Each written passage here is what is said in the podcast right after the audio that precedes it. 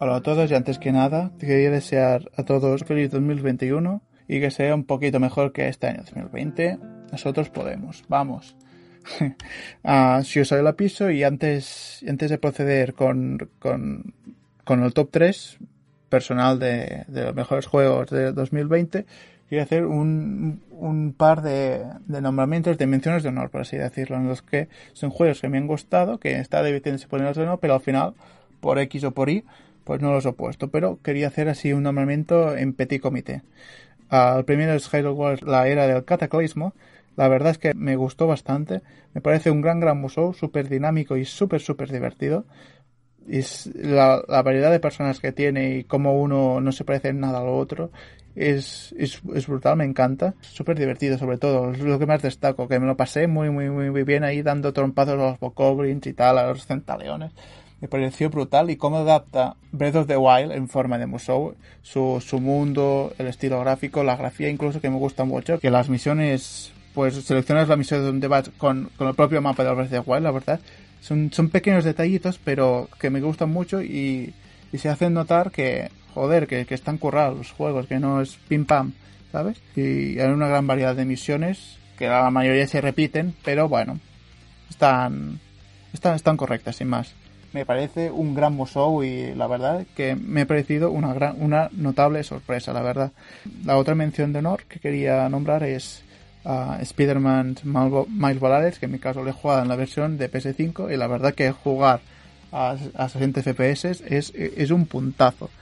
Y, y, bueno, en clave juego como tal, me ha parecido una gran evolución respecto a, al original de PS4. ¿Por qué? Pues porque las nuevas habilidades que tiene Miles, que son la electricidad y la invisibilidad, hacen que el combate sea mucho más dinámico, mucho más variado y divertido que, el, original, la verdad.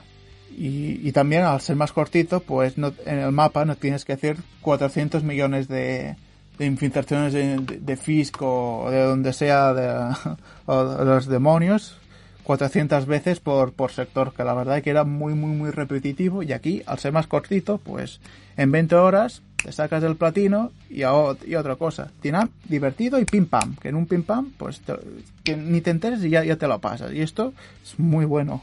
Prefiero que hagan así juegos más cortitos, más comprimidos, pero que exploten mejor la, la fórmula de Spider-Man, Miles Morales, que no pas eh, juegos largos que al final pues tienes tantas cosas por hacer y además lo mismo por sector que al final te cansas un poco, la verdad. Así que una gran evolución de, del primero. La verdad que espero que sigan así con el segundo porque la verdad que Insomniac Games puede hacer un gran gran videojuego. Así que a ver qué tal está. Ahora sí que sí, vamos a pasar con el top 3 de videojuegos del año, de mi goti obviamente. Y la verdad que es bastante peculiar. Así que empezamos con el top número 3. El número 3 está Animal Crossing New Horizons, que para mí uh, me parece el mejor Animal Crossing de lejos que se ha hecho jamás. Le, he metido 120 horas. Sobre todo jugué los dos primeros meses, en marzo, abril y mayo. Me, me lo pasé súper bien ahí con toda la pandemia. Y el que teníamos que estar en casa, pues hombre, mira, jugando al Animal Crossing, la verdad, me, me pareció, me, me, me, es un juego muy, muy, muy, muy bueno. Lo mejor que tiene el juego es sin duda la gran personalización que, que tiene, que puedes hacer con tu isla, que ya no es un pueblo, ya es toda tu isla, lo, lo, lo, lo, que quieras, puedes edificar el terreno como tú quieras, hacer riachuelos, puedes poner, poner tierra en plan yo que sé, puedes poner un barro para, para hacer un, parque o, puedes, o puedes poner para, para hacer una plaza y puedes hacer lo que quieras, la verdad es que es muy bueno y además también la presentación del personaje es muy amplia, puedes poner códigos uh, lo, el disfraz que tú quieras con los códigos QR, eh, la casa también es muy presentable con los muebles que quieras y puedes poner lo, lo que te den gana. Los eventos son, son, son buenos, la verdad. Ahora está la, bueno, yo, el de primavera de los huevos, bueno, es, es, estaba bien y tal, ya han puesto, pusieron el de Halloween y tal, que no lo jugué y, y, y hace poco estuve el de Navidad y la, verdad es muy variado y jugar con tus colegas es divertidísimo y, y lo mejor sin duda, la personalización que es total brutal, me parece lo mejor y la verdad para mí es el mejor Animal Crossing. Yo no sé la gente que, que ve. Es que lo que puedes hacer en New Horizons no, no lo podías hacer en los anteriores. No sé, no sé por qué la, no sé.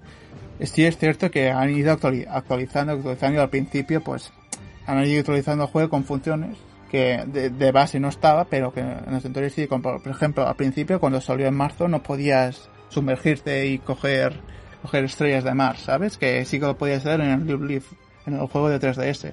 Y eso lo metieron en la actualización de verano. Y, así, con más cosas, como la cama de a la cama y tal, de viajar en los mundos oníridos. Le faltaban cosas, pero con las actualizaciones han, lo han ido solucionando con creces, la verdad. Y ahora está un juego súper completo. No, no puedes, a un Animal Crossing, ah, bueno, hablo por mi caso, no lo puedes pedir más. Mejor Animal Crossing de lejos. Top 3 Animal Crossing, pasamos al top 2, que yo creo que sorprenderá.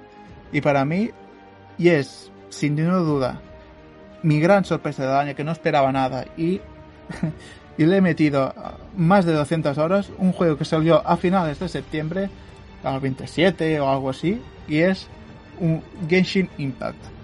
Genshin Impact, que bueno, para que no sepáis, es un juego de móvil que también ha salido para PlayStation 4 y PlayStation 5 y que y que más tarde saldrá para, para Nintendo Switch. Y la verdad, me ha parecido una gran sorpresa para lo positivo. Y, aún me vuela a la cabeza cómo este juego puede ser. Bueno, sí, por.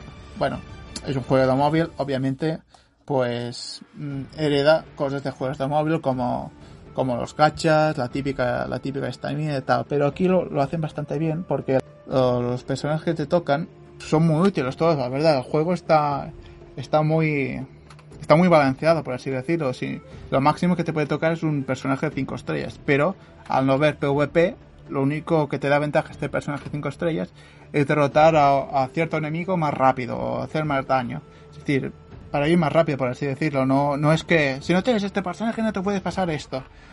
No, no, es eso. En la, historia principal puedes ir flying con cualquier personaje de cuatro estrellas. En, este aspecto no es, no, no es muy abusivo, por así decirlo. No es un, no es un pay to win.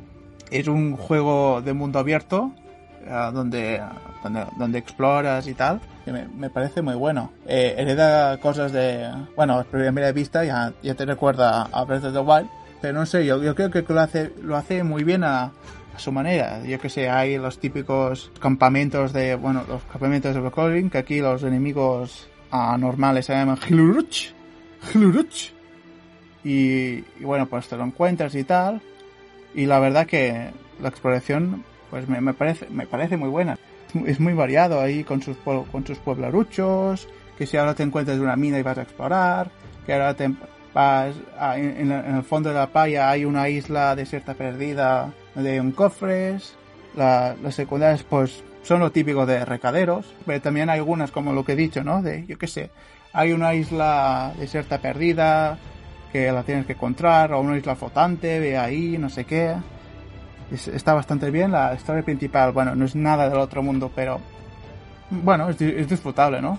Hay, hay escenas muy chulas. Es, es como, este juego es como una mezcla de Breath of the Wild y anime, ¡pam!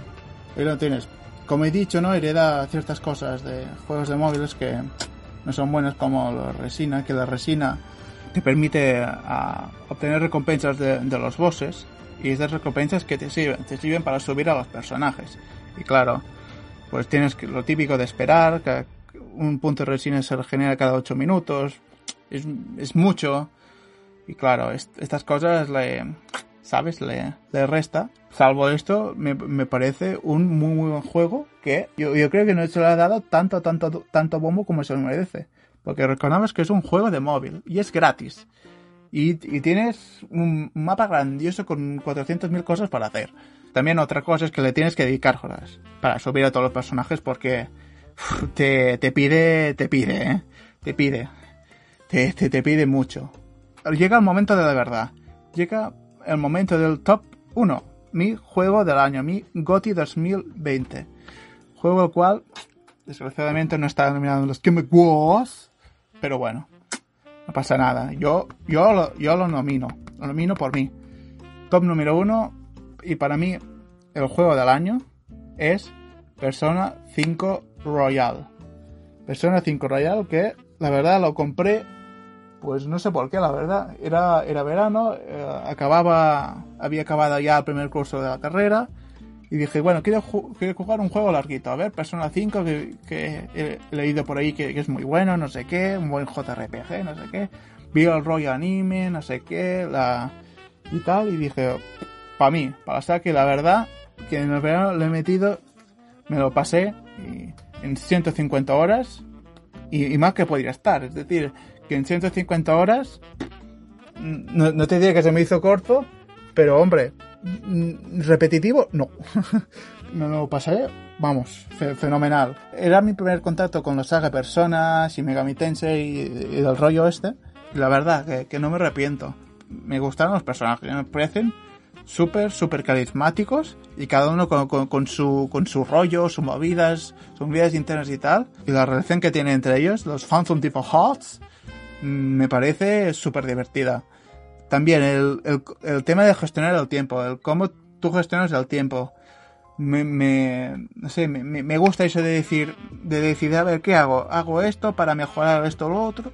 ¿O hago esto para mejorar esto o lo otro que me servirá para, después para el combate y tal? Es, muy bueno el, no sé, cómo vives el día a día como un estudiante y decir, bueno, con mi tiempo, ¿qué hago? Me, me, me gusta este rollo de decir, mm, a ver, ¿qué hago? La historia, toca, toca temas bastante profundos, como por ejemplo, yo que sé, el, bullying, la, la, depresión, etcétera, que en cual, bueno, pues cada personaje que se une al grupo, por así decirlo, pues pues toca un, toca un tema diferente debido pues, a su pasado, o su presente y tal, ¿no? El contenido de, la, de esta versión de la Royal, con la nueva historia, con, con la nueva personaje, el nuevo palacio y tal, me parece buenísimo. Me parece, sin duda, lo que, lo que más me gustó, lo que más me gustó del juego. La, la última, la última parte, la, la, verdad, el último palacio. Me pareció lo mejor, la, la historia, todo lo que tiene la nueva personaje. Ostras, muy bueno, sí señor, me, me gustó el rollo. Y bueno, en cuanto a combate es mm, muy bueno, un combate dinámico, muy dinámico y estratégico, en el cual no, al ser por turnos y tal, pues tienes que pensar, que pensar un poquito, no puedes hacer las cosas por hacer. Eh, sobre todo en los combates finales, porque, bueno, el juego, la dificultad es estándar, pero los que habéis jugado al juego sabréis que hay un, un determinado jefe que la verdad me tocó, me tocó la moral.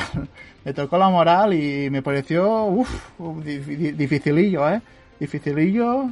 Por eso digo, que tienes que usar el coco porque no puedes ir a lo loco.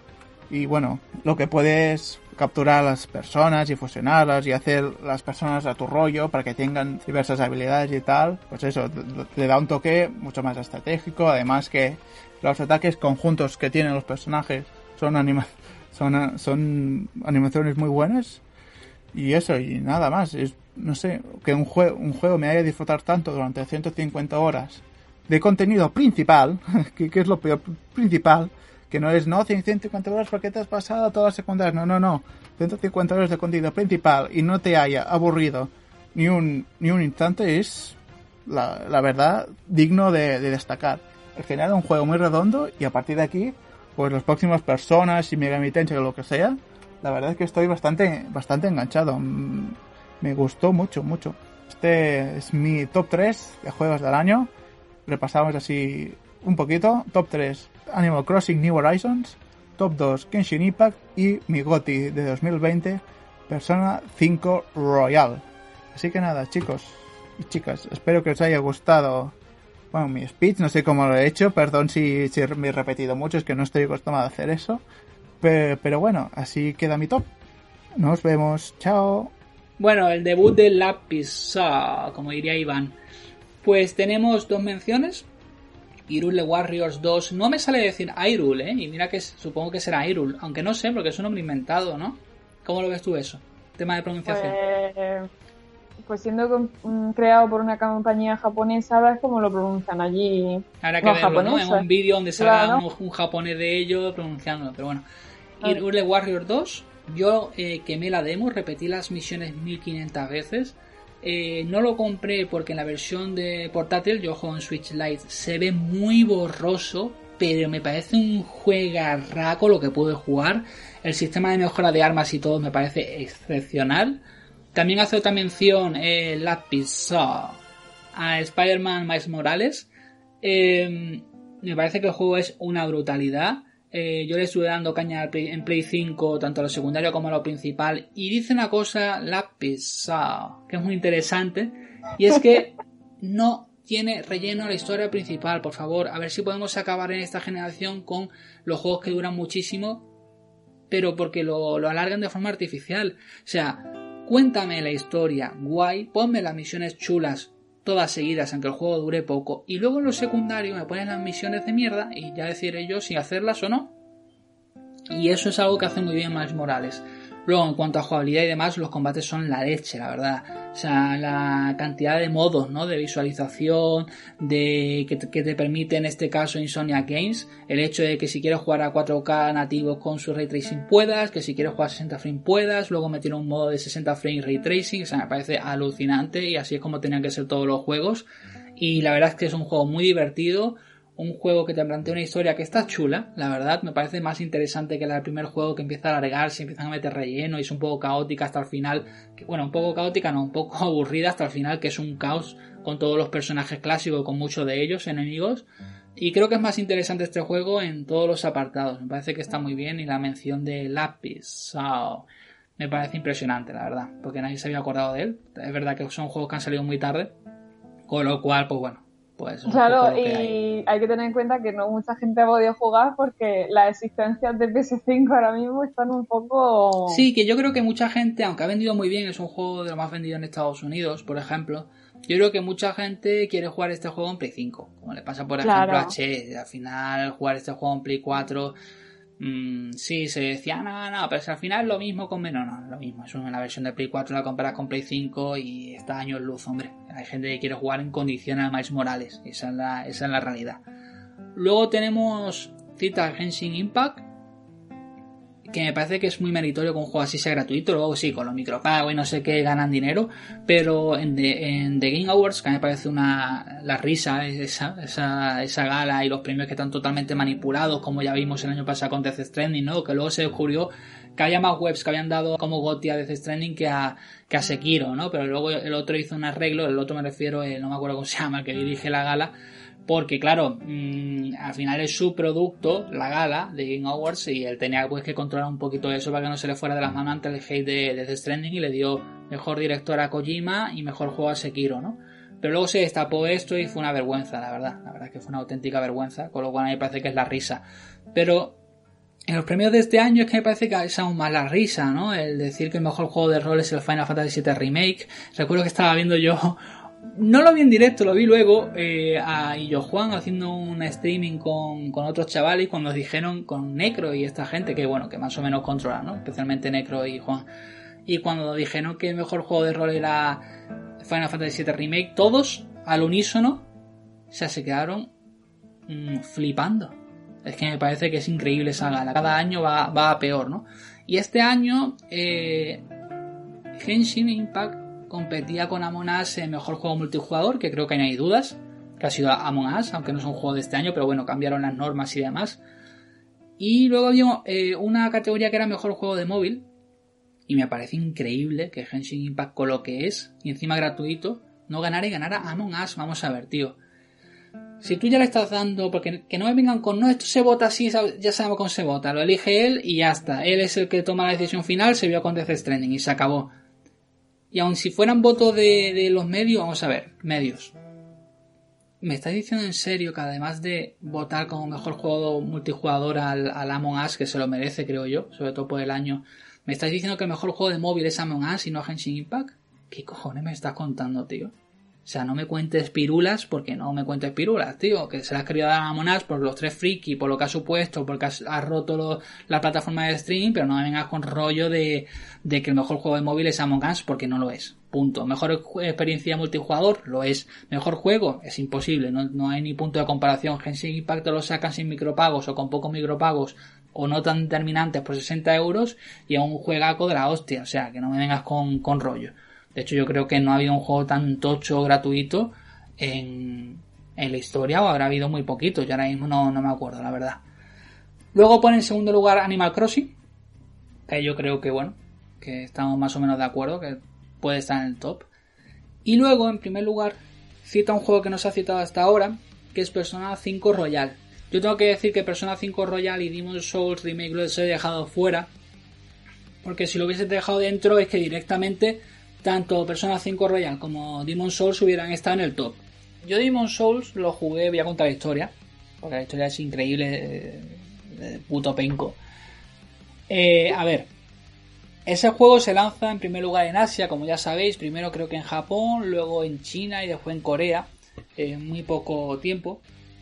Y en el otro lado creo que era, estábamos flipando con ese juego.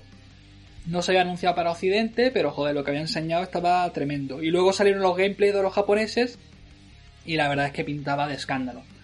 Y se nos ocurrió a algunos la genialidad de importarlo. A ver, la versión japonesa, que fue la primera que se lanzó, no tenía inglés, pero la china y la coreana sí tenían inglés. Me equivoqué, importé la versión que no tenía que no tenía inglés.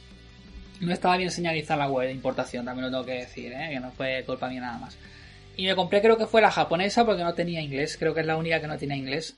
Y nada, pues yo lo recibí, lo vi que estaba en japonés y me puse a jugar. Había una Wikipedia por aquel entonces, una wiki de, de Demon Souls, que te ponían las imágenes y los, caracteres no japoneses y te decían lo que significaba. Y así lo jugué, efectivamente, como por aquel entonces no sabíamos muy bien cómo iba el tema, si te podían banear por jugar juegos importados, yo qué sé. La consola era en region free, pero te podían banear o lo que fuera. ¿eh? Hablamos de otra época que no. Coño, hoy en día todo el mundo sabe de todo, pero aquel entonces era, era más complicado. Yo, de hecho, me hice mi otra cuenta. Eh, alguna otra vez me equivoqué y metí el, disco con mi, con mi cuenta buena, pero me creé otra cuenta y todo, ¿eh? Para poder jugar al Demon Souls. Y así lo jugué, así lo jugué en japonés, viendo las referencias para ver qué era cada cosa. Y además, eh, hay que decir que tampoco suponía un gran problema, porque bueno, si te haces un mago, puede ser, si te haces un guerrero al final es pegar hostia y ya está, ¿no? Aunque sepa los objetos de que van, pues tampoco hace falta mucho más porque, bueno, la historia hay gente que le gusta el lore de esto de los Souls, pero a mí tampoco me apasiona. Pero sí es verdad que el remake es impresionante. O sea, en 30 horas me saqué el platino, pero bueno, porque yo ya ese juego me lo conocía, como he comentado. Y me parece que es, para mí, es el juego del año de lejos, pero no, o sea, no lo he incluido. Es evidente que no lo he incluido porque no. O sea, el, todo lo que es el reward gráfico, todo lo que es el lavado de cara a nivel gráfico es espectacular. O sea, me comen los huevos los que dicen que el cambio artístico ha afectado, no ha afectado a nada. Está a años luz, es muy, muy superior.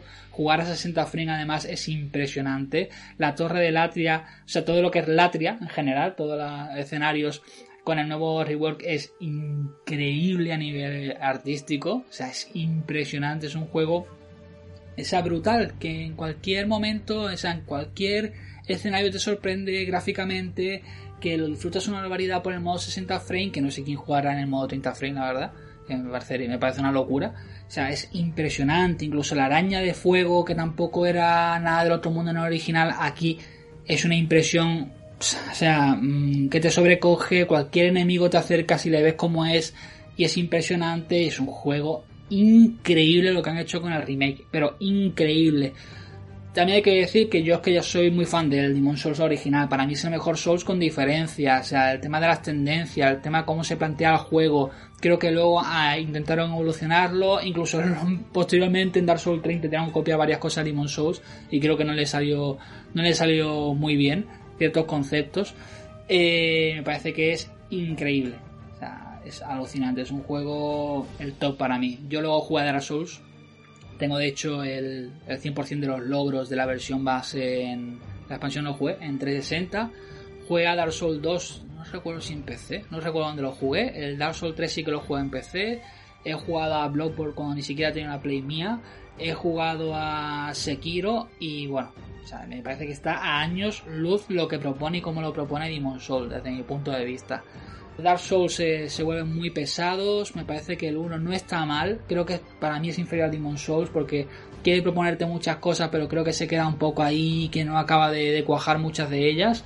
En Dark Souls 2 muchos enemigos, mucha historia, pero es caótico, es decir, entras en un escenario ves a lo lejos el siguiente al que vas a acceder y no corresponde uno con otro, está totalmente, es un caos, yo no sé si eso lo hicieron diferentes equipos o qué, pero es caótico, los jefes no están mal, pero tienen muchísimo relleno, el Dark Souls 3 reciclando partes del 1 me pareció mm, totalmente impresentable ese juego, eh, Bloodborne me pareció que no estaba mal, la verdad. También yo venía de, pues eso, de tener la saga muy quemada. Y quizás yo por eso cogí Bloodborne y venía tan quemado de lo, que, de lo mucho que había jugado que no me impresionó mucho.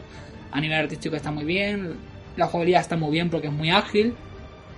Y luego el tema de Sekiro, eh, aunque Bloodborne salió antes de la Soul 3, pero bueno, lo digo así por separando entre subsagas.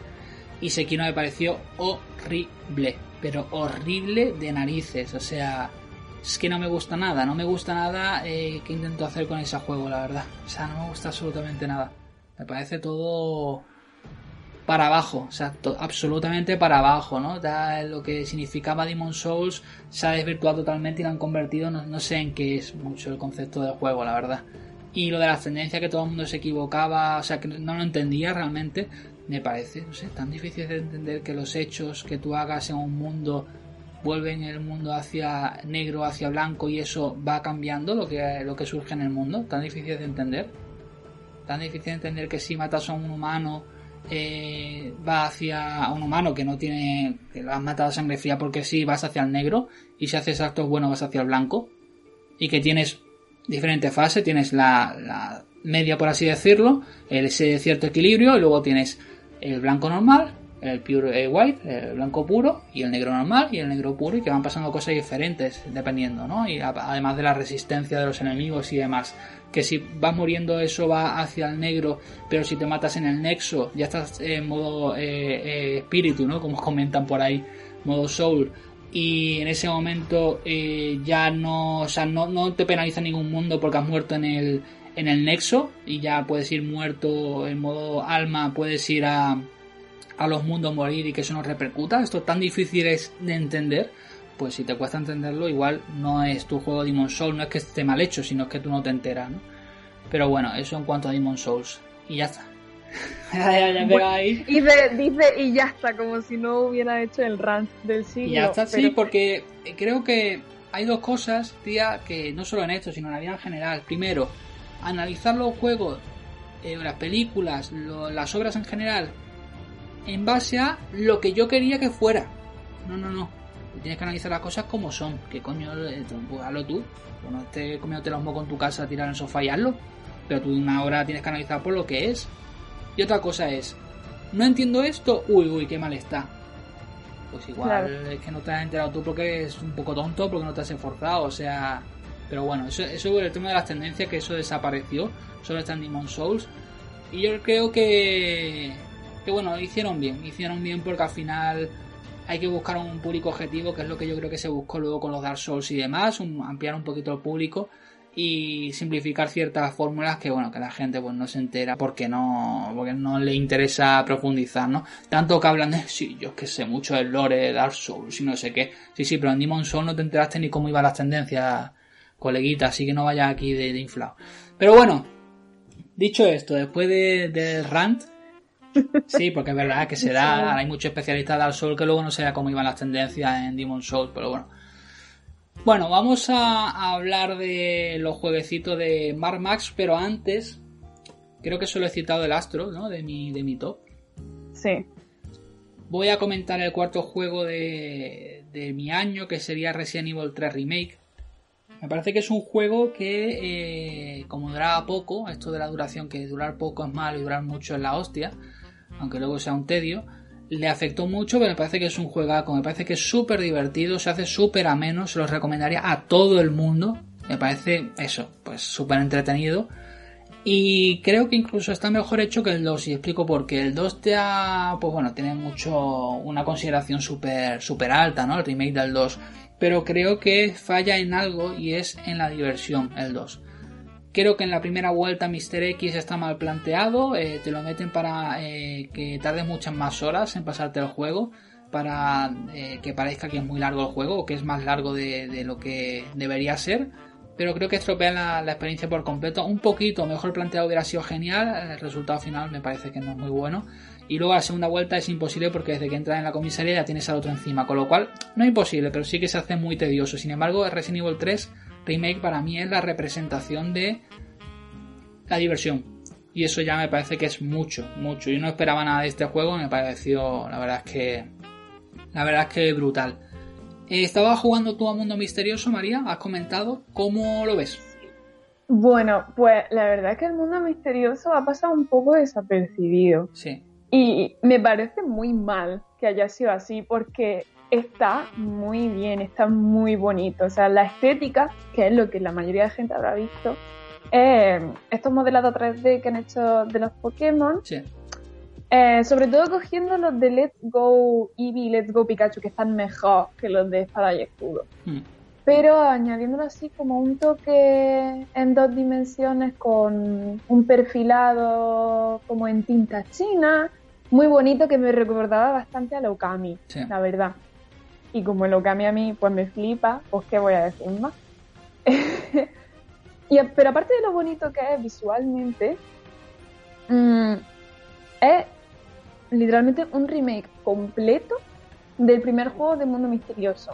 Y se sabe, y todos sabemos, que el primer juego del Mundo Misterioso era, vamos a ver, todavía de los mejores, porque todavía es jugable el juego. Lo que pasa es que ahora al tenerlo en Switch, pues se hace mucho más fácil coger la Switch y jugarlo más que a ver si busca una, una DS para jugar. Mm.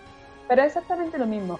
Añade un par de cositas nuevas, pero no tantas. Por ejemplo, a la hora de comenzar el juego, em, el test de personalidad que te hacen para ver qué, qué Pokémon eres, em, en el juego, en el primer juego, en el juego original, eh, el que te daban era con el que te tenías que quedar. A mí siempre me tocaba Skitty y entonces era imposible pasarse el juego porque el pobre Skitty era un poco mojón.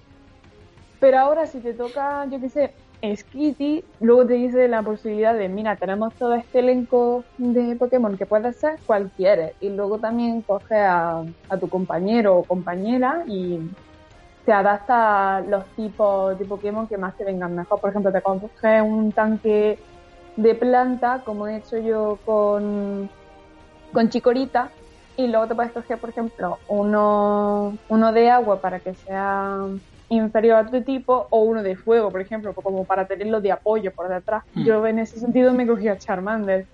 No, pero tú qué querías hacer? Cuenta la verdad, cuenta la verdad. No, yo quería coger a, a Squirtle.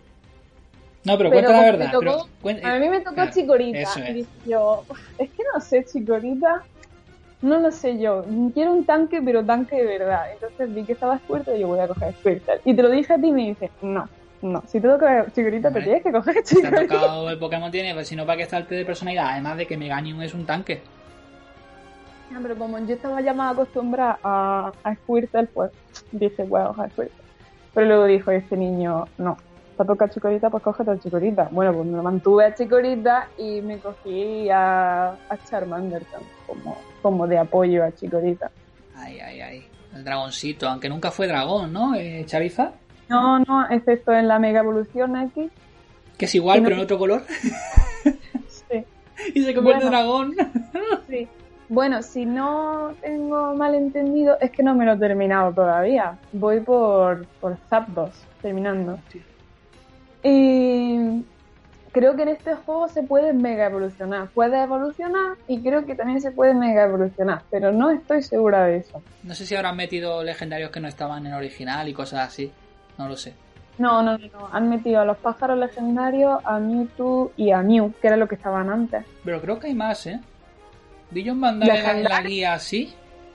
Bueno, legendario o Pokémon especiales de esto, que no- ya no sé si son legendarios, como cada generación le meten un nombre diferente. De estos que son especiales, pero no son considerados legendarios. Que no sé, hay diferentes categorías, para mí todos son legendarios y ya está, ¿sabes? Pero hay algunos que son como Pokémon únicos o no sé qué, o algo así, ¿no? Que no son legendarios. Que son- Pokémon singular, no sé. es que, que se, que se, esto están colgado también. Bueno, a eso me refiero, que hay mucho para... Bueno, es, es difícil. Yo imagino que hacerse ese juego al 100% es prácticamente... es El, complicado. el original he notado yo que era más complicado que el nuevo. Este nuevo se me está haciendo mucho más sencillo y mucho más asequible que el original. El original, bueno, entre que siempre era Skitty y no había otra manera de que yo no fuera Skitty.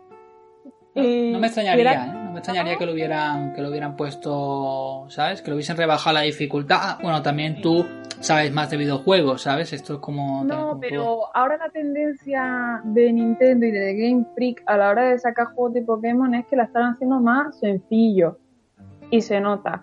O sea, no solo porque vayamos siendo más mayores y ya tenemos los huevos negros y sabemos de videojuegos, sino que se, se nota también la dificultad. Porque tú ahora mismo, yo ahora mismo el otro día, eh, cogí el, el diamante, Pokémon diamante, y se hace mm, más pesado en cuanto a la dificultad. En plan, vamos a, a levear los Pokémon y demás, que lo de ahora. Lo de ahora, hmm. más sencillísimo, va. Te pone este de repartido de experiencia para todos los es verdad, cierto, cierto. A correr. Y el Let's Go también se nota mucho, por ejemplo, que es ah. bastante paseo, pero bueno. Bueno, vamos a pasar Muy buenas. de Marmax. Seguramente sea el último en enviar el audio porque lo he dejado para última hora, para variar. Nada nuevo en mí, pero bueno, aquí estoy cumpliendo con mi palabra. En esta ocasión, el gran maestro Caveful, que desde aquí le doy las gracias por dejarme este ratito para dar mi opinión, eh, me ha pedido que escojamos un top de tres juegos, ¿vale? Ordenado de menos a más, por así decirlo, donde el tercero que diga será el GOTI. Así que allí voy. En tercer puesto cojo Grounded, que es este juego de Obsidian que he estado un poquito dubitativo de si meterlo o no, por el hecho de ser un early access. Pero bueno, oficialmente el juego ha salido este año, con lo cual en principio entiendo que entraría dentro, dentro de la categoría. Y también mm, voy a utilizar este momentito, voy a usar este momento también para aprovechar y dar un tirón de orejas a la industria, porque aquí en este caso, por lo menos, el juego está incompleto, pero nos están avisando de que está incompleto. De hecho, en el canal de YouTube van subiendo vídeos, eh, no sé, es cada mes o cada dos semanas, con las nuevas novedades que van añadiendo y tal. El juego cuesta la mitad, ¿vale? Incluso si tenéis Game Pass, lo tenéis gratuitamente en Game Pass. Bueno, gratuitamente entre comillas, ya me entendéis, pero eh, por lo menos eh, nos están avisando de que el juego está incompleto y eso yo lo agradezco porque otras compañías no te hacen lo mismo. Pero bueno, vamos, a, vamos al grano. Este juego a mí me ha sorprendido muchísimo, para mí es la sorpresa del año, porque los dos siguientes más o menos sabía con lo que me iba a encontrar y no me han sorprendido. Básicamente es una adaptación de la película de Cariño encogido a los niños al videojuego, ¿vale? Es un juego de crafteo, de supervivencia el contenido que hay es un pelín limitado ahora mismo, ¿vale? Aún, aún nos quedan misiones por hacer y zonas por explorar porque nos lo estamos tomando con calma, ¿vale? Llevamos unas 20-30 horas.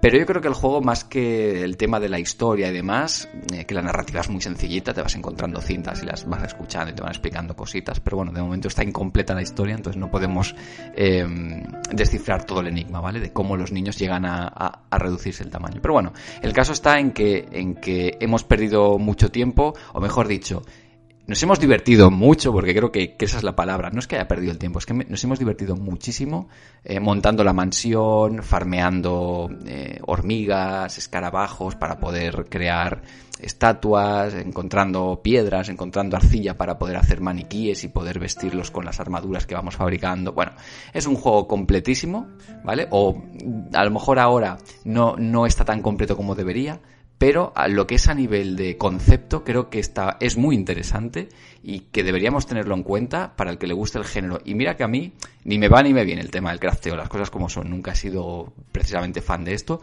pero lo pongo en este puesto porque me lo estoy pasando muy muy bien. Eso sí, eh, recomendación, jugarlo solo, mm, para mí, mm, bueno, no lo he jugado solo ningún día, siempre he estado en multijugador, pero creo que tendría muy poco sentido, ¿vale? No, lo concibo en, un, single player este juego. Esto es para jugarlo en multijugador, sí o sí. Es un juego muy colaborativo. Pues nada, aquí está Grounded. El siguiente juego, segundo puesto, sería para Ori and the Will of the Wisps. Que eh, sí que es verdad que recuerdo, antes de jugar al primer Ori, el, ¿cómo se llamaba? El Blind Forest, the Blind Forest, sí que recuerdo que era un poco escéptico con ese juego porque lo veía y decía, vale, es un juego tipo Metroid, pero, pero no me va a ofrecer nada de lo que no me haya ofrecido ya los chorrecientos mil indies Metroidvania que había en la época. Eh, como mucho es muy bonito y ya.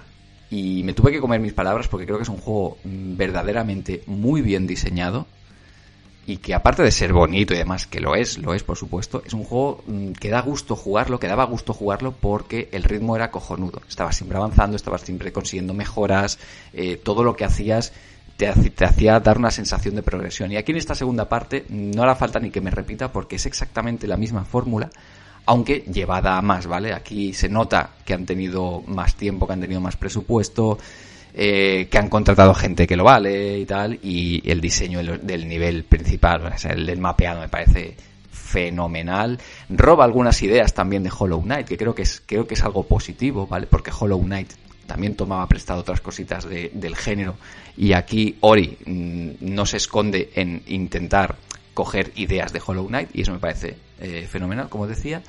Y poco más que decir, quiero decir, no hay mucho más que decir. Es una segunda parte mm, muy continuista, pero a la vez mejora todo lo que ya tenía, con lo cual por eso se merece este segundo puesto.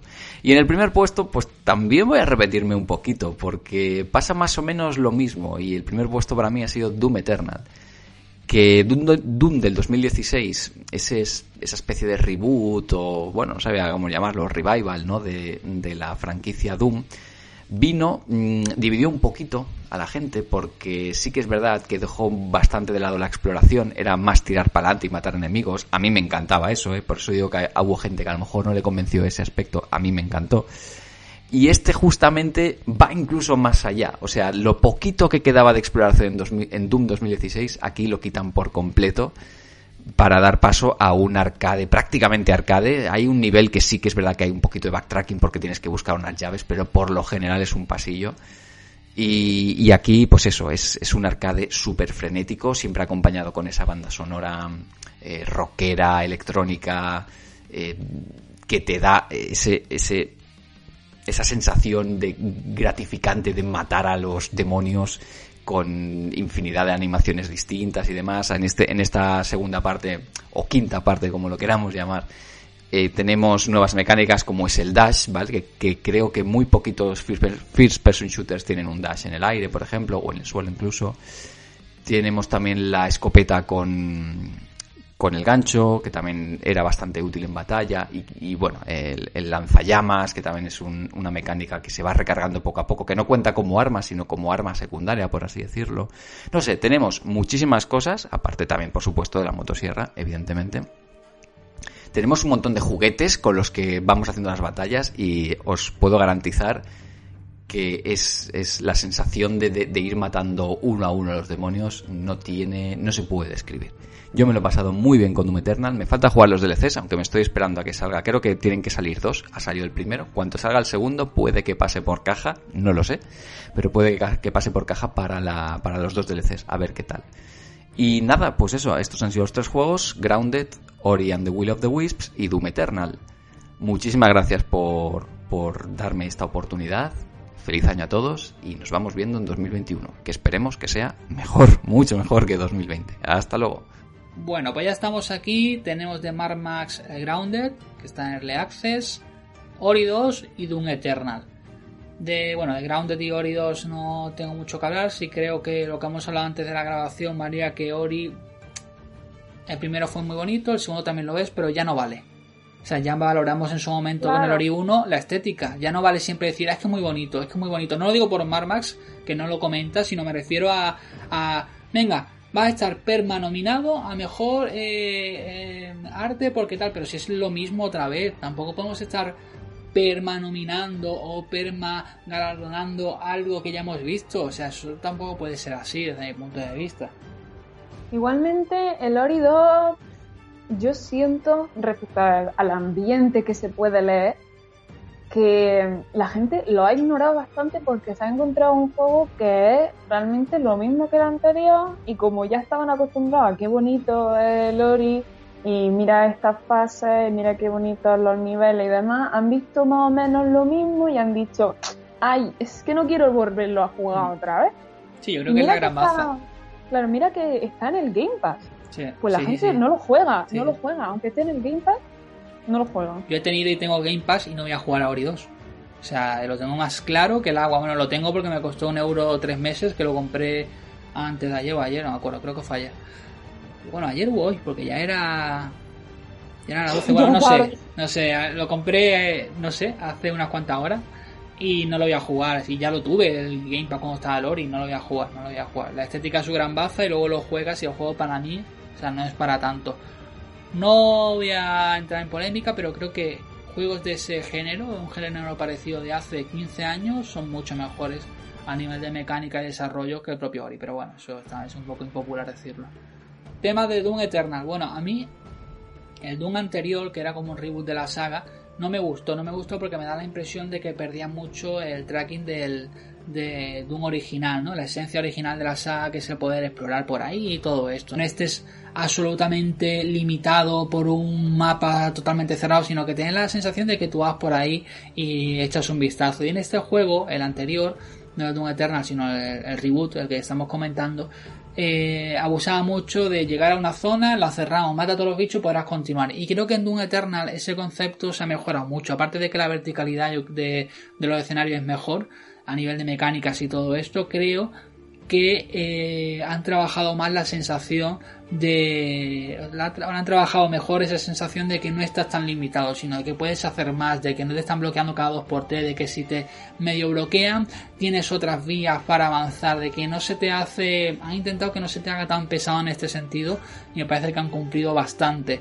No lo metería ni siquiera en un top 10 pero creo porque sigue siendo un poco la esencia nueva de Doom y no me acaba de atrapar pero pero bueno me parece que es eh, un juego interesante que entiendo que pueda estar en el GOTI, ¿no? También depende, creo que Max lo comenta en su audio, que depende de lo que uno haya jugado, pues puede elegir, si es lo que también comentabas tú, ¿no? Si no, pues puedes elegir menos, la verdad. Bueno, eh, yo creo que voy a entrar ya en mi top 3. En tercer lugar yo ponía The Last of Us 2. Un poco a regañadientes, quiero decir. Ya hemos explicado lo que opino de The Last of Us 2. Hay un programa para, para escuchar sobre esto, eh, sobre este juego a regañadientes porque igual a mí Resident Evil 3 me pareció más divertido. Pero bueno, también creo que dentro de lo que es la opinión subjetiva hay que valorar ciertas cosas, ¿no? Y creo que un tercer puesto para The Last of Us 2 puede estar bien. En segundo lugar yo pondría Animal Crossing, María, que creo que es un gran juego. Podría estar en el primero, lo que pasa es que este año ha salido un juego que me parece que, que le ha ganado un poco la, la partida, en mi opinión, de, en mis gustos. Y quiero que comentes un poco el tema, antes de decir el número uno, el GOTI, de, la expansión de Pokémon que fue muy polémica, porque ya avisaron de que iba a salir la expansión, dividida en dos partes, que costaba 30 euros, que primero salía una, una parte, luego la otra. Más o menos, tú que lo estás jugando ahora, ¿cómo lo ves el tema? Bueno, vamos a comentar mi situación expansión del Pokémon Espada. Yo tengo el Pokémon Espada, entonces mi expansión es para el Pokémon Espada. Mm. Tened mucho cuidado cuando la compréis, porque tenéis que comprar la que es precisa del juego. Sí. Luego si, un pack, si no me equivoco, hay un pack estas que hay que vender por ahí que sirve para los dos juegos, pero sí hay que estar atento de que sea de tu juego, si no, F. Si tenéis, tened mucho cuidado porque son 30 euros perdidos. 30 euros. Bueno, em, la primera parte de la expansión, la isla de la, de la armadura, salió cuando yo todavía no tenía mi Switch en mis manos porque estaba literalmente en otro país. Sí, literal. Luego ya hablaré de esa historia. No, no, di, di, cuenta, cuenta, No, no, no, ya, luego cuando terminemos ya la cuento, que como es así de chill, pues primero nos centramos en esto y luego lo cuento. Bueno, pues salió más o menos para la época de los finales de curso universitarios, si no me equivoco. Salió más o menos en ese, en ese momento. Y la gente lo compró y lo jugó. Es más, la gente lo tenía reservado ya de antes, lo tenía ya comprado y lo jugó. Y mm, la verdad es que tuvo una buena acogida en su momento. Para la gente le estaba gustando, sobre todo que por fin hubieran añadido Pokémon que faltaban y que eran necesarios, por ejemplo, Bulbasaur y Squirtle. que ya por fin lo habían añadido y muchísimos Pokémon de primera generación, Tauro, Milton, etcétera, ya por fin aparecían en la isla de la armadura y la gente estaba, Dios mío, gracias a Dios, hmm. que por fin tenemos estos Pokémon y, y luego con el legendario este, con Kung y la historietilla que tiene alrededor, pues tampoco es, es como, wow, que se me explota la cabeza. Pero bueno, te echas tu horica y estás entretenida. Mm, hora de hacer misioncilla, algún que otro combate y luego ya sí que te dan al Kung y tienes que subirlo, te lo dan al nivel 10, tienes que subirlo a nivel 70 y escoger una de las dos torres de batalla y pasarte la torre con el Kung solo. O sea, no tienes nadie más en el equipo, solo tienes al Pokémon ese. Para poder evolucionarlo a Urshifu y ya decides tú si quieres el de agua o quieres el de siniestro. Hmm. En ese sentido está muy bien. Sobre todo, que es que yo estoy cabreada y aliviada a la vez, em, el, entre comillas, área silvestre de la isla de la armadura es lo que tenía que haber sido el área silvestre normal. O sea, tiene como pues serán una, unas cuantas áreas, o sea, son bastantes y cada una es diferente de la anterior. O sea, una es como un como un pantanal, como un pantano. Otra es como un bosque así bien cerrado. Luego hay cavernas. Hmm. Luego está el mar abierto y dentro del mar abierto hay diferentes áreas de lo grande que es. Sí. Hmm. Y es como, y se diferencian muchísimo entre sí. No es como en el área silvestre normal donde estás como en la zona medio desértica, pero si miras para la izquierda estás viendo los árboles y las plantas, entonces no te crees que está en el desierto. Aquí, sin embargo, sí que te lo crees. Y cuando estás en el área desértica, como que está en una montaña así para arriba, y desde ahí ves el resto de áreas y te lo estás creyendo que realmente está en una zona diferente y que está bien hecha la zona. Hmm, hmm. No como en el área normal. Entonces, como qué bien está hecho esto, ¿por qué no se hizo en su momento y hay que pagar 30 euros para poder verlo? Sí, totalmente. Totalmente, absolutamente. Pues eso, al final es sacar más rendimiento económico de, lo que está trabajando. Al final se, se, se reutiliza mucho asset porque salen muchos Pokémon que ya estaban en el juego base. Eh, muchos de los elementos gráficos que se usan en el nuevo, las nuevas islas y todo eso, al final no deja de ser lo que ya hemos visto, pero aplicado de forma diferente. Y lo que hacen es no tener que retrasar el juego y al mismo tiempo ganas dinero extra. Al final el juego te cuesta casi 100 euros completo y, y GG, ¿no? Y para adelante. Antes de hablar del juego del año, vamos a poner el audio de Dan Iván Tomás, ¿de acuerdo? Que llegó in extremis, real, esto es real. Así que a ver qué nos cuenta el gran Iván. Muy buenas, Nintenfermers, amigos del canal Nintendo Muerto, ¿cómo estáis? Feliz año a todos, a todas. Y nada, por petición popular, te envío esto, amigo mío.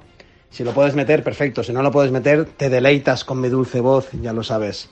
¿Qué te iba a decir? Pues mira, yo este año de 2020 he jugado sobre todo a Google Stadia. Em, y lo que he jugado han sido juegos del año pasado, o sea, del año anterior, de 2019, como era el Red Dead Redemption, que me lo pasé enterito y me encantó. El Mortal Kombat 11, que claro, también es del 2019. También me gustó muchísimo ese juego. El Grid, que es un juego genial. Y bueno, y juegos indies de, de mierdecilla que iban poniendo ahí en Google Stadia. Eh, algunos así como Samurai Showdown, que ya sé que no se llama así, pero bueno.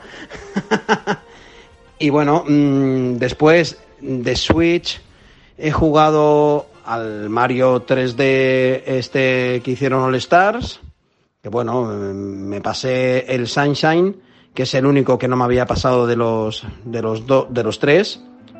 Los demás los he probado y bueno, pues ¿qué quieres que te diga? El Mario 64 pierde mucho. Bueno, bueno, a lo que voy. Em, después, pues nada, eh, gracias a, la oferta que hubo en Google Stadia pude jugar al Doom Eternal, que me parece de las cosas más guapas que he jugado en FPS. Em, en First Personal Shooter en nunca, es una pasada de juego. O sea, tiene también plataforma, mm, disparos, muerte, sangre, una historia al menos que te dicen lo que más o menos lo que pasa en la Tierra, bueno, cosas que no, no, a mí al menos no me habían, no se me habían ocurrido en los antiguos Dooms, que bueno, te estás allí, tienes que matar eh, monstruos y ya está. El Doom Eternal, chavales, mm, hay que jugarlo, es una pasada.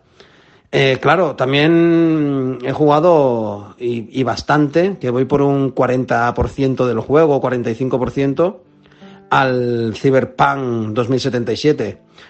O cómo llamarle mm, a este juego. Es que es una mezcla de todo, pero que al final no consigue mm, casi nada. Porque quiere mezclar eh, cosas futuristas con cosas mm, del día a día y quiere mezclar como hackeos informáticos con, con infiltración. Es que hace muchas cosas, quiere hacer muchas cosas, al final no, no acaba haciendo casi nada, de momento lo que voy, eh, la historia tampoco es del otro mundo. Bueno, el juego no está mal, la verdad que, que se ve muy bien en Google Stadia, no, no voy a decir que no, pero lo que es los bugs está súper repleto de bugs, es una barbaridad, es increíble. Eh, pero bueno, son, cosas obvias que ya sabemos todos. Pues amigos míos, si queréis os digo mi top del 2020, aunque no los he jugado, pero seguro que tienen que estar el Ghost of Tsushima, el The Last of Us 2, em, este juego de Ubisoft que tenía muy buena pinta, mm, no sé cómo debe de estar, pero la gente le ha gustado mucho, el Phoenix Rising este, la gente le ha gustado mucho. Estos tres son de lo que más me ha llamado la atención en este 2020 Mm, que no he jugado. Después, eh, claro, he jugado a, los que me han dado en, Google Stadia, el Sniper Elite 4, que seguro que también no es de este año, el Borderlands 3, que me lo compré gracias a ti, Hugo, que me ha gustado mucho ese juego, muy chulo. El Doom Eternal, este es que vamos, eh, tiene que estar en este, en este top. Yo mm, diría que es el juego del 2020, para mí. Pero claro, es que es lo que he jugado yo. El Ghost, eh, tú habías dicho que estaba muy chulo. Em, el, ahora no me acuerdo quién más le, había gustado el. ¿Cómo se llama este? También exclusivo de Sony, el de Last of Us 2, que había gustado mucho, pero bueno, vuelvo a repetir, no los he jugado, pero bueno, mmm, seguro que están bien. Eh, tengo que decir que este año he jugado mucho al Call of Duty, pero al mobile.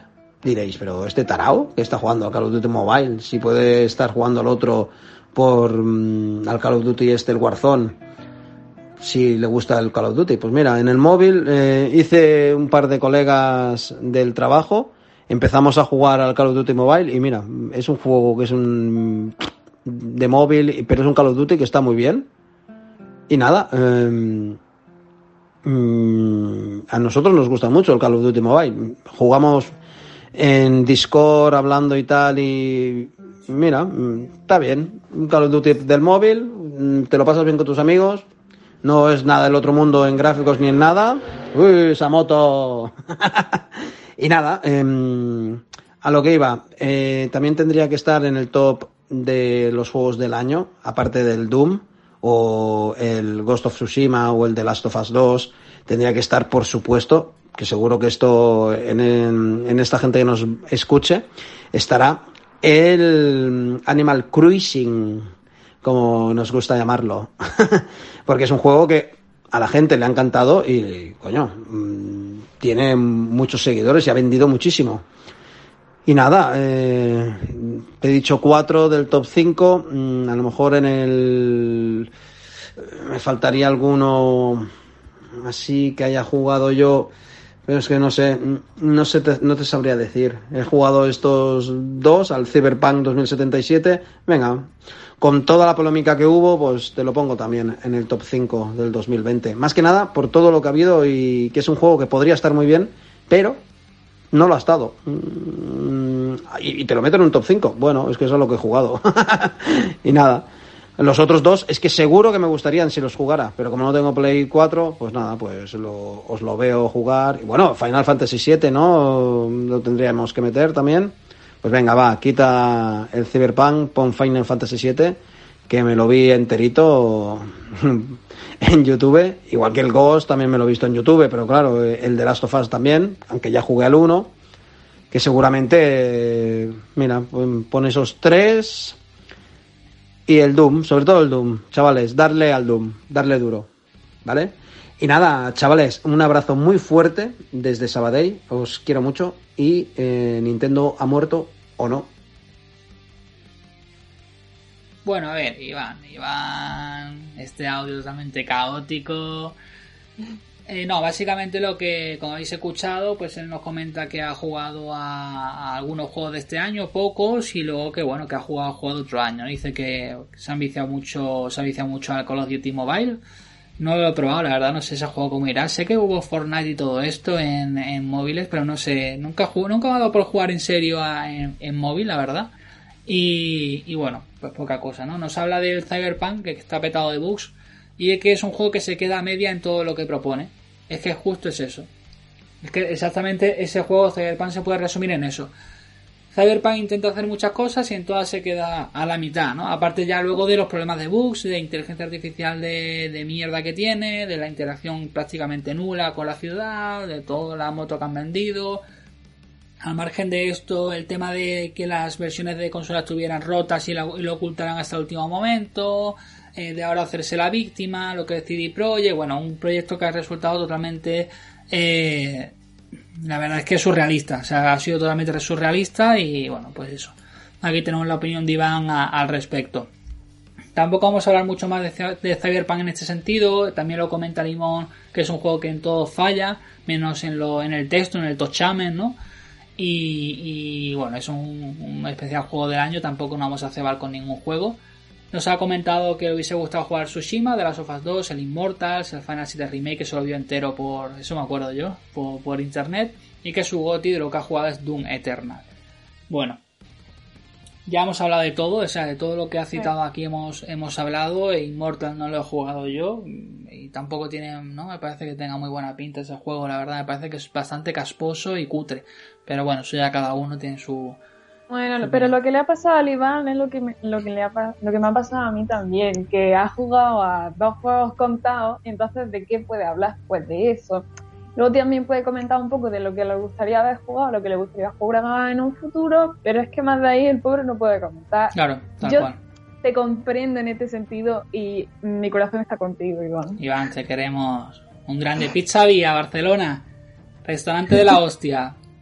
No sé, es que no sé en qué calle está Pizza Vía, pero Pizza Vía Barcelona hacen unas pizzas y de todo de la hostia, ¿eh? Si queréis un solomillito, también. Si queréis un besito de Iván, sin COVID, también. Pero respetando la distancia, un besito al aire. Todo lo que queráis, Pizza Vía, en Barcelona. ¿En qué calle? No me acuerdo. Lo buscáis en Google. bueno, vamos a hablar ya de, de Bigoti, del número uno ¿vale? Que creo que es un juego que, que, bueno, que ha tenido un reconocimiento bastante amplio. Creo que es un juego que se le ha apoyado mucho para hacerle un poco la cama a de las Sofas 2, es la verdad. Muchos haters han, han preferido elegir Ghost of Tsushima por delante de las Sofas 2 simplemente para dañar a de las Sofas 2 por el tema LGBT y esas tonterías que al final el juego de las Sofas 2 no va de LGBT. El tema de Tsushima. A ver, yo creo que en primer lugar es un juego que tiene una personalidad propia. Eso ya se pule el 90%, 95% de los juegos que hemos citado al principio, ¿no? Que son juegos muy buenos, muchos de ellos, pero es verdad que ciertamente genéricos, puede ser. Yo creo que Tsushima tiene una personalidad propia. Creo que es un juego que arriesga por una historia que no es épica y yo creo que esto es lo que ha gustado en Japón porque es un juego que en Japón ha arrasado. Es raro que una obra occidental enamore a Japón. Eh, bueno, por, por, cuestiones que ya sabemos, ¿no? Socioculturales. Y este juego ha conseguido conquistar Japón hablando de lo japonés desde una perspectiva occidental que ha respetado el verdadero ser japonés, que no es lo épico, sino lo real o lo cercano a la realidad. Yo creo que eso es lo que le ha gustado mucho. ¿Qué pasa? Al no ser épico, puede ser que esto no te traiga. Porque al final lo que narran es una isla que es invadida y que tienes que recuperarla, pero lo narran desde la perspectiva de un pringaillo que está ahí y se busca la vida como puede esa es la historia principal. Luego alrededor tiene esas historias secundarias, pues bueno, de las historias de la gente, que son muy chulas porque tienen eh, muchas veces desenlace interesante. Me hace gracia la gente que dice, no, LGBT en de las Sofas 2 y apoya a Tsushima, cuando hay varias historias de LGBT en Tsushima, ¿no? Por ejemplo, la señora que al final se revela que estaba liada con la amante, o el hombrecito de este pueblecito que comenta que se ha muerto no sé quién y que él quedaba con él por las noches para hacer cositas, ¿no? No lo dice así de una, de una manera tan vulgar, pero se lee entre líneas. Entonces me hace un poco de gracia, ¿no? Al final no juegan a ninguno, atacan, van pegando tiros y, quien se lo lleve se lo llevó, ¿no? Me hace mucha gracia esto. Y creo que Tsushima hace una cosa que es muy interesante, aparte de plantear un combate que nunca habíamos visto, un combate tan currado y tan complejo dentro de la sencillez en un mundo abierto, o sea, el combate cuerpo a cuerpo es brutal, el sigilo es más normal, yo creo que el sigilo está no como parte integral del juego, sino como apoyo a los jugadores que igual no se quieran chetar tanto y bueno, pues tengan que tener una alternativa. Aunque hay que decir que el juego máxima dificultad, la que añadieron poco después del lanzamiento, el juego cuesta bastante de, pasar y cualquier error te puede costar la vida. Incluso en el difícil normal también ocurre. Y en normal, si vas un poco de enterado, también te lo llevas. Eh, hay que decir que lo más impresionante de este juego es la exploración. Creo que es eh, muy natural. Es una integración absolutamente natural. Es muy orgánica. Es un mundo que tú vas descubriendo andando, andando por él, como ocurre por ejemplo Red Dead Redemption 2, juego de que muchísimo, igual que de Breath of the Wild, como ya dijeron los creadores. Y esto de que tú andando vayas descubriendo el mapa y de que todos los puntos, lo que conocemos como puntos, aparezcan cuando tú los descubras, me parece muy interesante porque es la idea de que el protagonista lleva el mapita y va apuntando ahí los, puntos de interés, ¿no? Eh, además, em, cuando se activan elementos secundarios que están lejos de ti, es porque alguien te ha dicho, pues mira, he escuchado que en la catarata no sé qué hay rumores de no sé cuánto, entonces ya te aparece en el mapa fijado, ¿no? Me parece que es una manera de explorar muy interesante. Creo que si Breath of the Wild 2 hubiera eh, propuesto una exploración de este estilo, como ahora ya comentado con otros elementos, la segunda parte de Breath of the Wild hubiera sido elogiada como si fuera juego del siglo, y sin embargo lo ha hecho Tsushima y tampoco se ha hablado de este aspecto demasiado, ¿no? Es un mundo abierto que tiene una cantidad de elementos brutales integrados, es decir, a cada paso pasa algo, o te aparece un zorro, o tienes un ascenso en el templo, los ascensos a, los templos tienen una evolución brutal, sobre todo luego con el gancho y todo esto, me parece que cada cosa tiene una evolución interesante, o tienes el tema de, la, de los poemas, o tienes los baños de turno, o tienes mm, el evento aleatorio de turno de que han atrapado no sé quién, es impresionante cómo lo integran de una manera muy natural, ¿no? ¿No sientes tú que sobre, sino que todo tiene una lógica dentro del contexto, que es un contexto precioso, porque hablamos de parajes naturales desde el punto, de vista artístico eh, brillante, con una cantidad de biomas alucinante, y en ese sentido es un juego que sobrecoge, ¿no? De la, belleza. Me parece que es el mundo abierto más bonito que ha habido jamás, ¿no? Y en este sentido, el mundo abierto es impresionante, es muy orgánico y creo que tiene mucho contenido y nada sobra. Y lo mejor de todo es que tampoco te obligan a nada. Es decir, es en este juego profundizas en la historia lo que tú quieras profundizar gracias al sistema que tiene de secundarias encadenadas y demás. ¿Que no te interesa? Pues fuera. Luego tiene mecánica muy interesante como la vibración para encontrar los ciertos objetos, que a mí siempre me recordará a, a Ocarina of Time con el bicharraco que le conectabas a mando de 64, ¿no? Para descubrir los objetos, que eso me parecía la leche. El modo detective que tiene este juego no es muy intrusivo, no es lo típico que se suele hacer en estos juegos que lo activas y ya, ya lo tienes, es bastante diferente. El, tema de mejoras es muy amplia, o sea, creo que es un tema bastante amplio en el que puedes eh, decir de verdad tu estilo, tu estilo de lucha, no es algo que digas tú, bueno, pues está aquí, como pasa en Cyberpunk, que hay muchas opciones que están un poco de relleno, me parece mm, absolutamente increíble que hoy en día se hagan ese tipo de cosas. Tiene guiños muy chulos, por ejemplo las canciones que cambian el tiempo, yo creo que es una alusión directamente a la, saga de Legend of Zelda, también un poco a la cultura japonesa, pero bueno, es que The Legend of Zelda está basado mucho en la, en la cultura japonesa también, aunque no se cita nunca, los especialistas en Zelda nunca citan esto, es curioso, ¿no? Eh, tiempos de carga, prácticamente son instantáneos, casi instantáneos, y es algo increíble con los discos mecánicos de Play 4, es algo mm, curioso. La cantidad de, de armaduras y demás que tiene el juego es sencillamente alucinante. La meteorología es acojonante. O sea, es impresionante que es un espectáculo, es un cuadro en movimiento constante el juego. Y. Y bueno, es que tiene muchísimas cosas este juego. El hecho de no fijar a enemigos, que ha sido una cosa muy polémica, me parece perfecto. O sea, me parece otro punto de la inmersión, del combate, ¿no? Que le da un puntito muy distinto a lo que ya hemos visto en otros juegos. Creo que eh, para mí ha derribado muros que todavía estaban pendientes de derribar, ¿no? El cambiar ciertos conceptos o al menos proponer que haya una alternativa a lo que ya, ya conocemos, ¿no? Hoy en día. Em, se ha dicho de este juego que se parecía mucho a Assassin's Creed. Si es verdad que se dijo antes que, que después de, de lanzarse. Yo, a nivel jugable, por ejemplo, lo veo más parecido a Batman, incluso Shadow of Mordor. El hecho de no fijar me parece más, más parecido a estos juegos que Assassin's Creed. Luego, el mundo abierto me recuerda muchísimo a Red Dead Redemption en el sentido, y a Breath of the Wild, que es lo, las inspiraciones que ellos ya reconocieron, por cómo se plantea la exploración que acabamos de citar. No acabo de ver ese componente Assassin's Creed, ni siquiera los combates que están a años luz. Yo creo que es una mezcolanza entre títulos em, diferentes, distintos. No le veo esa, esa raíz Assassin's Creediana, por así decirlo. La verdad, no acabo de, de verlo. Luego, bueno, tiene pues los típicos eh, modos del HUD sin ayudas visuales y demás, ¿no? Eso se puede configurar de manera bastante sencilla y es impresionante. La verdad es que es un juego muy chulo. Mm, ya no solo eh, tienes los relatos, el tema de secundaria, las misiones míticas que son impresionantes porque cuando haces una mítica te aparece, eh, te la van contando con tinta y demás, está muy muy chula, me parece que está, que está muy bien, ¿no? Mm, y para mí es que es el juego del año. Creo que es un juego que ha pasado de puntilla porque era, pues bueno, es un año en el que hemos tenido juegos con mucho más marketing como The Last of Us 2, eh, Animal Crossing que también ha, tenido una campaña marketing bastante potente, sobre todo más social que planificada por la compañía.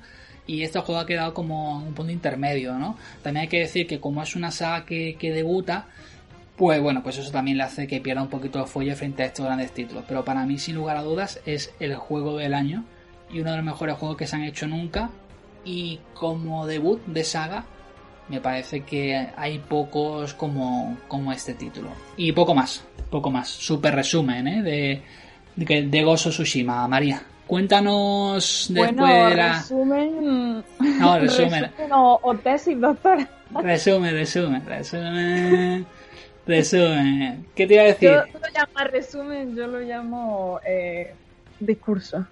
Que hay cosas que eran muy graciosas, ¿no? Porque eh, en 3D juegos decían, por ejemplo, que ellos no veían la dirección del viento. Cualquiera que juega a Tsushima sabrá que tú haces una marca en el mapa. Y esto forma parte también de, esta, de esta mm, vertiente orgánica, ¿no? De esta característica orgánica del juego, de la exploración, es que no te aparece el típico punto en el, en el gameplay, ¿no? Sino que el viento sopla hacia donde tú hayas apuntado en el mapa, que es otro ejemplo más, por un lado, de lo inteligente que han sido para que todo sea orgánico, como para el tema de, bueno, de la cultura japonesa, el viento, ya sabemos, ¿no? Lo que significa para ellos el tema del viento y demás.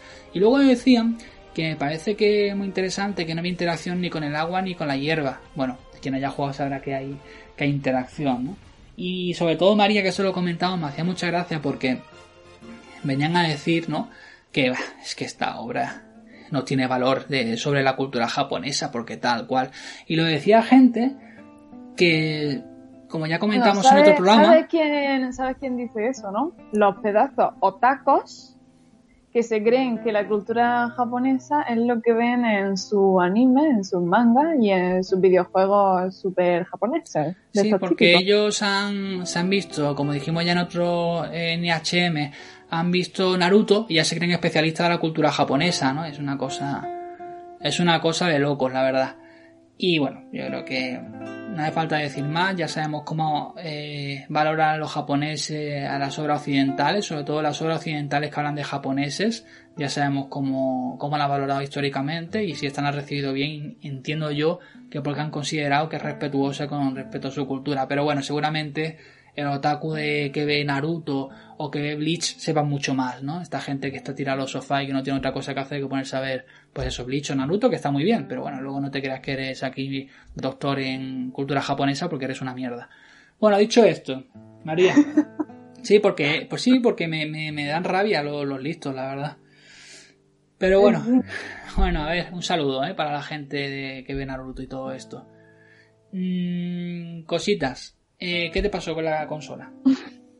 A ver, una de las razones por las que he jugado a tres juegos contados y los tres han sido de Switch ha sido porque desde que tengo mi Switch, em, a ver, yo tenía la Switch ya desde principios del año pasado, ¿no? Pero realmente no le he podido sacar mucho partido hasta mm, julio de 2020.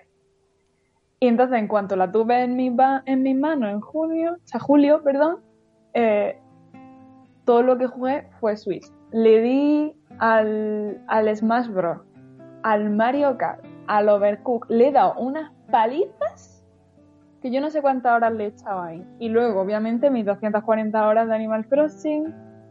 Ah, ¿tienes el Overcook? No, tiene Miguel y lo he jugado con él. Ah, hostia, guay. Y le hemos echado de horas increíble.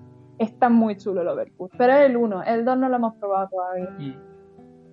Bueno, y luego mis 40 horas más o menos de Lokami, eh, todo lo que le he hecho al mundo misterioso, al Pokémon, tanto al Espada como al Let's Go, o sea, todo lo que he jugado, casi todo, excepto unos dos o tres juegos, ha sido de Switch.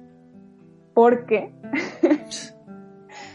estoy, bueno, estuve sin Switch desde, mm, desde febrero. Eh, desde febrero hasta julio, sí, todos esos meses sin Switch. La penca siendo penca, pero claro, porque te la dejaste. espérate, espérate que no he llegado.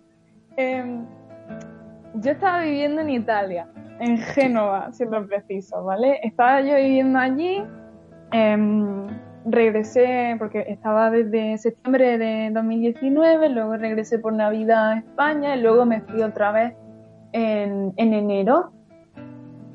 Y entonces empezó a, a subir la tensión mundial, ¿no? Sobre todo en Italia, Milán, Turín y toda esa zona que fue la zona rojísima. Hmm, sí, verdad, ahí empezó todo el follón, sí, sí. Y yo estaba allí en Génova, que no estaba pasando nada todavía. Estaba allí como pues viviendo la vida. Em, entonces a ciertos miembros de mi familia les dio ataques de pánico diciendo, madre mía, que la María está allí en Génova, que se va a morir. No me he muerto, sigo viva. Entonces, de un día para otro, tuve que coger un avión y, y volverme a España. ¿Un autobús? ¿Un autobús que cruzó? Bueno, tuve que coger primero un autobús hacia... ¿Que lo cancelaron primero? No, bueno, primero me cancelaron el autobús y me di Ahora, ¿no? a, las 12, a las 12 de la noche. Y el autobús salía en 6 horas. Y yo me cago en la puta. Y tuve que cambiarlo rápidamente y comprarme otro que salía a las 5 de la mañana. O sea que no dormí, porque tenía que terminar de hacer la maleta y irme a la estación de autobús, andando. Pues bueno, mm, me ve a mí yendo desde Génova hasta... ¿A dónde fui? Marsella. Bueno, una... No, no fue Marsella. No fue Marsella. Bueno, una ciudad chiquitilla en Francia que está en cerca de la frontera con, con Italia. Y pasando por Mónaco, justo cruzando Mónaco, ahí al final está. Entonces ahí tuve que coger un avión y volver a España. Bueno, pues yo en todo mi viaje estaba yo tranquila, sosegada, con mi maleta de una semana eh, que llevaba dos camisetas, dos bragas y mi ordenador y poco más. Es que no llevaba nada más. Me había dejado hasta mi ahorro en, el piso de Génova. Bueno, llego a mi casa y digo, hostia puta, la Switch. Que estaba en mi piso abandonadísima. Yo, bueno, esto serán un par de semanillas, no pasa nada, ya volveré. Bueno, las semanas, como todos recordaréis, se convirtieron en meses y no fue hasta julio que, pude ir a Italia a, por mis cosas. Con el coche, con el cochecito. pero ¿cómo tuve que ir a Italia? Porque era lo que menos riesgo suponía en coche. Cochecito. Y, yo todavía no tengo el, el carnet de conducir, pero tú tampoco, así que que nadie me eche mierda a mí, que aquí ninguno de los dos lo tenemos. El Rugaso, tiene 70 años y tampoco lo tiene. en fin, que tuve que llevar a mi padre y fuimos los dos desde el sur de España, sur, sur, sur de España, Almería, hasta Génova, norte, norte, norte, norte, norte. sur, sur, sur, sur, sur y norte, norte, norte, norte. Y hacer todo el camino desde España, pasando por Francia, por Mónaco, hasta por Niza. Génova, por Niza, hasta, hasta Génova para allá por mis cosas. Fue un viaje de cuatro días haciendo una parada en Saint-Méry-le-Mer, en Perpignan, mm. que es donde vive la prima de mi abuelo y tenía una casa súper extraña y nos tuvimos que dormir. Mira, una película. La casa era un poco de serie de serie Netflix británica, un poco, ¿eh? Sí, o sea, la casa es lo que ahora se conoce como lesbian cottage core, que es como en el campo, con florecita, así rural y mm. muy de eh, lesbiana que se ha ido al monte a olvidarse de la sociedad. Muy de Eli. Muy de Eli. Mm. Y, y eso fue un viaje de cuatro días para ir y volver tardamos dos días en llegar a Génova y lo primero que hice que fue ir a por la Switch y comprobar que estaba ahí y fue un alivio que vamos, no la solté desde que la cogí. Y entonces, ¿qué he hecho? Pues solo he jugado a, juegos de Switch. Y luego fue el regreso con el coche lleno de pesto Paspañita. Aprovechando, comprando 20 kilos de pesto y de pasta fresca para pa traérnoslo a la casa.